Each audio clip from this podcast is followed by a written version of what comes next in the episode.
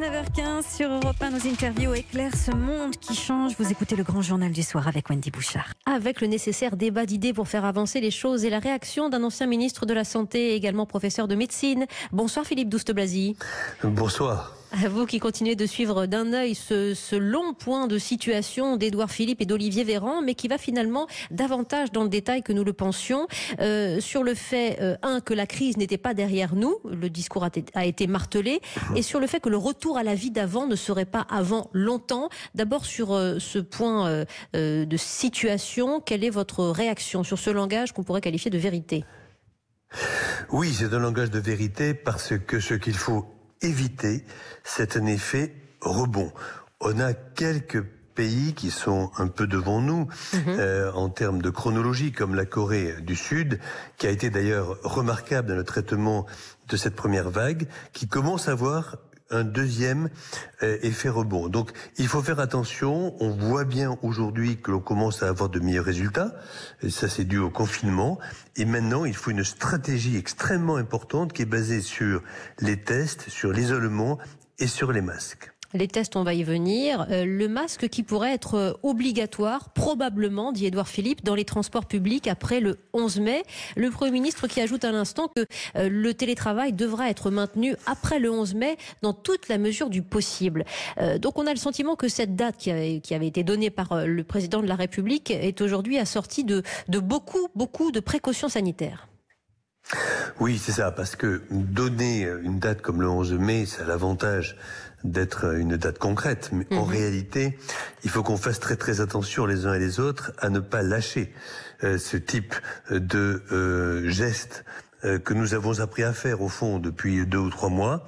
Il faut continuer. En même temps, les masques, ils sont là pourquoi? Ils sont là pour. D'abord, ils ne doivent pas faire oublier les mesures de distanciation sociale, mais surtout pour ceux qui sont artisanaux, ceux qui aura en définitive pour la plupart des personnes, ils évitent de contaminer les autres. C'est donc si, si je suis malade, je ne transmets pas le virus. Donc je crois qu'il est extrêmement important que nous ayons suffisamment de masques le plus vite possible et dans les transports en commun et dans la vie en général. Il suffit de regarder les résultats d'ailleurs que l'on voit à Hong Kong, au Vietnam ou à Taïwan. 500 000 euh, tests par semaine annoncés dans cette stratégie de déconfinement pour les malades et leurs contacts.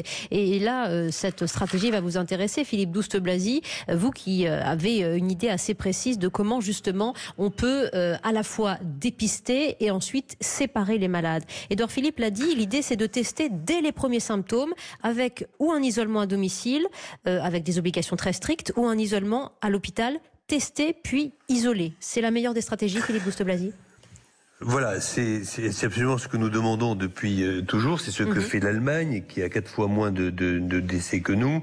C'est ce qu'ont fait euh, tous les pays, au fond, qui ont réussi à casser cette épidémie. C'est de prendre, de séparer, au fond, ceux qui sont malades et ceux qui ont été en contact avec eux, les dépister.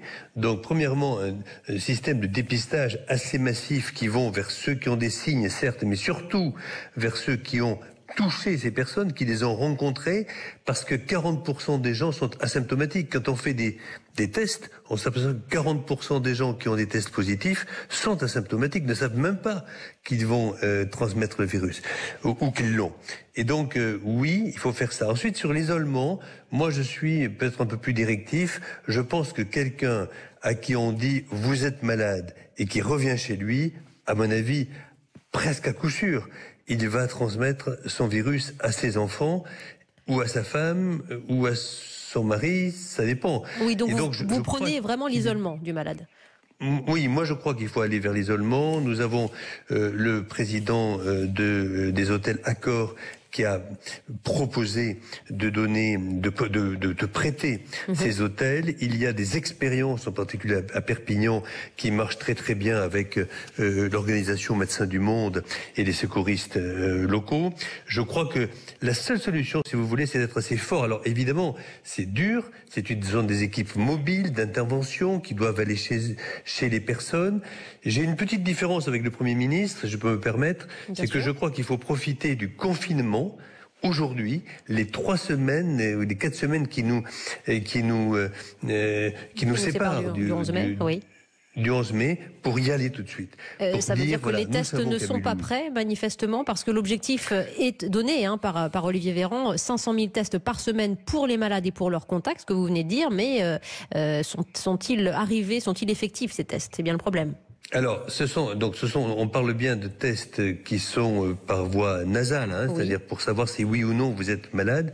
Là, je crois qu'il y a suffisamment de tests à une condition, c'est que on guide euh, les équipes mobiles de détection, de dépistage, vers les endroits, vers les territoires où on sait qu'il y a le plus de virus. Alors, mhm.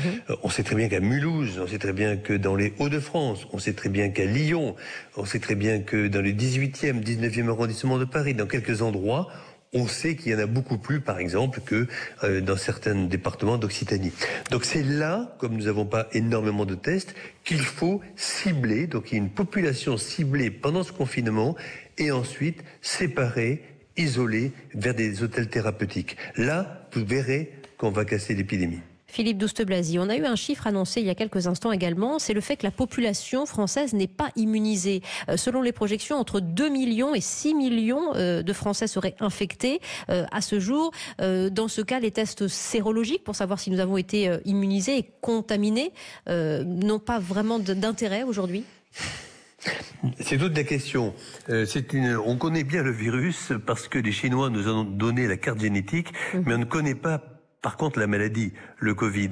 Donc il semblerait qu'il euh, y ait pour certains individus une immunité mais qui va arriver un peu plus tard. Donc autrement dit, il y aurait des gens qui feraient euh, cette maladie pendant 15 euh, jours, d'autres qui la garderaient peut-être un peu plus longtemps, pendant laquelle il n'y a pas d'anticorps, mais ensuite les anticorps vont arriver. Donc je crois que les tests sérologiques c'est une bonne chose. Il ne faut pas faire peur, je crois, à tout le monde en disant vous allez avoir le Covid une première fois puis une deuxième fois euh, très rapidement. Non, les anticorps ils vont rester quand même plusieurs mois. Et c'est là où on aura une discussion sur le vaccin. C'est trop tôt, mais il y a des vaccins qui vont permettre d'avoir plus que d'autres des immunités collectives rapides. Je vous rappelle quelques faits euh, énoncés à l'instant. Bientôt 17 millions de masques grand public produits euh, par semaine en France. Un objectif de 500 000 tests par semaine pour les malades et leurs contacts. Le maintien du télétravail après le 11 mai dans toute la mesure du possible. Et puis pour terminer, je voudrais vous faire réagir sur cette inflexion, Philippe Douste-Blazy, euh, inflexion sanitaire, mais presque humanitaire, j'allais dire. C'est la reprise dès demain des visites familiales en EHPAD, sous conditions très, très strictes, évidemment, sanitaires. quel est votre point de vue sur, sur le sujet? Mais sur le plan humain, moi je ne peux que me féliciter euh, de voir que s'il y a l'accord évidemment euh, des, euh, des soignants et si on voit qu'il y a cette possibilité là avec ces gestes barrières, je pense qu'il ne faut pas déshumaniser la société. Ce n'est pas possible.